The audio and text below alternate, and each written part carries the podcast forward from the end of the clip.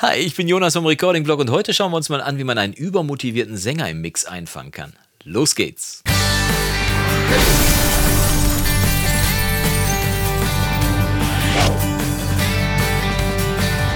Tag und schön, dass du wieder eingeschaltet hast zu einem weiteren Video im Recording-Blog, meinem Kanal, in dem ich dir helfen möchte, mit meinen Tipps deine Musik möglichst schnell auf ein vergleichbares Level zu den Songs im Radio zu bringen, sodass es also quasi gar nicht auffällt, wenn die da mitlaufen würden. Und äh, heute wollen wir uns mal dem Thema Vocalaufnahmen und speziell Vocalaufnahmen im Mix widmen. Es ist ja so, wenn man die Vocals aufnehmen möchte, dann sorgt man dafür, dass es äh, dem Sänger, im Zweifel ist man das selber oder man nimmt einen fremden Sänger auf, dass es dem Sänger so richtig gut geht. Das heißt, man macht es ihm muckelig, man stellt ihm ein schönes äh, Mikro auf, auf, man macht einen Kopfhörer dazu natürlich, macht vorher schon einen fertigen Kopfhörermix, damit, wenn er kommt, er nur noch den Kopfhörer aufsetzen muss und nur noch ein bisschen anpassen muss. Man stellt ihm was zu trinken hin, man lässt ihn schon mal ein bisschen warm trällern, damit er die Stimme schön ölen kann und so weiter. Im Idealfall hat der Sänger auch seinen Text gelernt. Das heißt, äh, er muss nicht vom Blatt ablesen, während er singt. Das hat einen großen Vorteil, dass der Song dann doch ein kleines bisschen authentischer und besser klingt, als wenn man die ganze Zeit versucht abzulesen. Man muss sich halt nur auf eine Sache, nämlich das Singen, konzentrieren. Und so, wenn alles zusammenkommt und der Sänger sich so richtig wohl wohlfühlt und reinsteigert in seine Performance, dann kann eine Kleinigkeit passieren, die äh, nicht schlimm ist, weil die passiert den Profis wie den Amateuren, aber wenn man so übermotiviert ist, dann kann was mit dem Timing nicht so ganz richtig stimmen. Was da genau passiert, das zeige ich dir gleich in der Session von meinem Weihnachtssong, den ich jetzt endlich fertig gemacht habe und veröffentlicht habe. Falls du das verpasst haben solltest, schau mal auf meinen Kanal The Music Man. Ich mache mal einen Link hier oben in die Ecke. Da kannst du draufklicken und wenn du Lust hast, mit deinen Kindern vielleicht drauf gucken, vielleicht haben die auch Spaß daran zuzuhören, wie meine Tochter Selma den aktuellen Song dieses Jahr gesungen hat. Bitte verfluch mich nicht, wenn du am Ende der Weihnachtssaison das Ding dann 500 Mal gehört gehört hast und es auch nicht mehr hören kannst, aber wir haben zumindest Spaß gehabt beim Einsingen. Ähm, verpasse auch nicht die Frage der Woche nach dem Quicktip und jetzt gehen wir erstmal rein in die Session. Also, los geht's. So, dann sind wir schon in der Session und wie du hier sehen kannst, habe ich die Session aufgemacht. Der Weihnachtsmann ist ein alter Mann. Und äh, Selma hat sich tatsächlich sehr, sehr wohl gefühlt beim Singen. Bei Kindern ist es nochmal ein bisschen was anderes. Da ist die Freude wes wesentlich ungebremster. Und auch bei ähm, Sängern, die nicht ganz so oft singen, ist es auch so, wenn sie sich so richtig wohlfühlen, dass dann Folgendes passieren kann. Vielleicht fällt es dir schon auf. Pass mal auf, ich spiele es mal ab. Ich habe äh, die Hauptstimme ausgemacht und wir hören nur den Chor, denn um den Chor soll es heute gehen.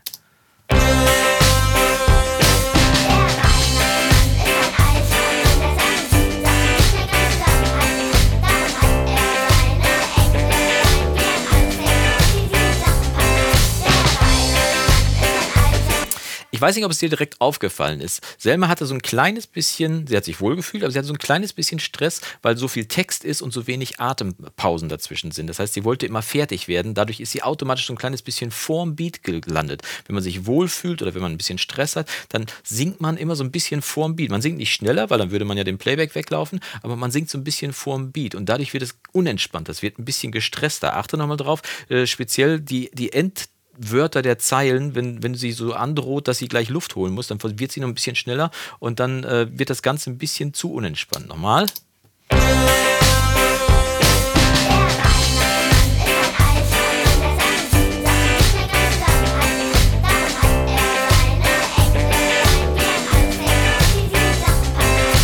Genau an dieser Stelle hier. Da kann man es sehr gut hören, wo sie hier, äh, Takt 54, wo sie dann äh, wirklich mit allen Stimmen, und wir haben hier wirklich einen großen Chor. Ich habe hier 2, 4, 6, 8, 10, 12, 2 und 2, 4, 6, 8, 10, 12, sogar mehr Stimmen, die hier alle singen. Und sie ist bei jeder einzelnen Stimme hat sie es genauso gemacht, dass sie ein bisschen zu früh gewesen ist. Speziell hier am Ende. Ist überhaupt nicht auf dem Beat. Jetzt ist das Tolle, dadurch, dass es halt so konstant ist. Das heißt, äh, dieser, dieser Zustand des vor dem Beat-Singens ist äh, konstant über die kompletten Spuren. Kann ich was ganz Einfaches machen. Äh, funktioniert übrigens in jeder DAW, dieser Trick. Markiere einfach die Spuren und das sind jetzt in diesem Fall alle Chorspuren, die ich jetzt hier markiert habe. Und die würde ich jetzt ein kleines bisschen nach hinten schieben. Also zeitlich auf der Zeitlinie so ein kleines bisschen, so ein paar Ticks. Und das Tolle bei Logic ist, dass man das ganz einfach machen kann, denn hier auf der linken Seite, ich zoome mal rein, auf der linken linken Seite gibt es hier, wenn man hier auf mehr klickt, dann geht so ein Sondermenü auf und da gibt es den Punkt Delay. Da kann man für die ganzen Events, die man ausgewählt hat, kann man ein einheitliches Delay einstellen. Ich stelle hier mal hm, eine 96. 40 Ticks, 28,1 Millisekunden stelle ich mal ein. Das heißt, alle Spuren, die jetzt hier sind, sind 40 Ticks oder 28,1 Millisekunden nach hinten verzögert. Dadurch äh, wirkt das Ganze entspannter, aufgeräumter und es wirkt so, als wenn die beim Singen so richtig Spaß hatten, aber sich so richtig an den Beat gewöhnt haben. Und damit, mit dem Gedanken spiele ich das jetzt nochmal an. Achte mal drauf.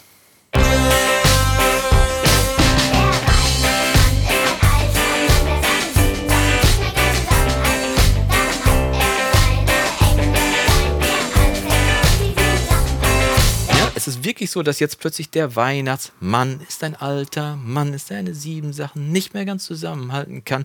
Diese ganzen Endsilben, die sind jetzt alle plötzlich auf dem Beat gelandet. Und das ist nur, weil sie sich so gefreut hat und weil sie so Spaß hatte, dass sie ein bisschen vor dem Beat gesungen hat. Das kann man ganz einfach korrigieren. Und das ist ein Ding, was man auch beim Rap zum Beispiel sehr gut ausprobieren kann. Wenn der Rap so ein bisschen angestrengt wirkt, wenn der Sänger viel Text hat oder so, dann einfach mal die komplette Spur nehmen und einfach mal so 20, 30 Millisekunden nach hinten verzögern. Wenn du vielleicht dieses Delay-Parameter nicht nicht hast bei dir, dann äh, mach mal äh, ein, ein Delay auf die Spur zum Beispiel drauf, dass du dann auf 100% Wedge stellst und ein Mono-Delay und dann so 30 Millisekunden Verzögerung einstellen, dann wird der ganze Track quasi um 30 Millisekunden verzögert. Oder bei Studio One kann man das sogar direkt im Inspektor machen, um 30 Millisekunden verzögern. Die ganzen Spur einfach mal ein kleines bisschen nach hinten spielen, das entspannt unglaublich und viele, viele Vocals wirken dadurch deutlich professioneller und sitzen vor allem viel besser auf dem Beat.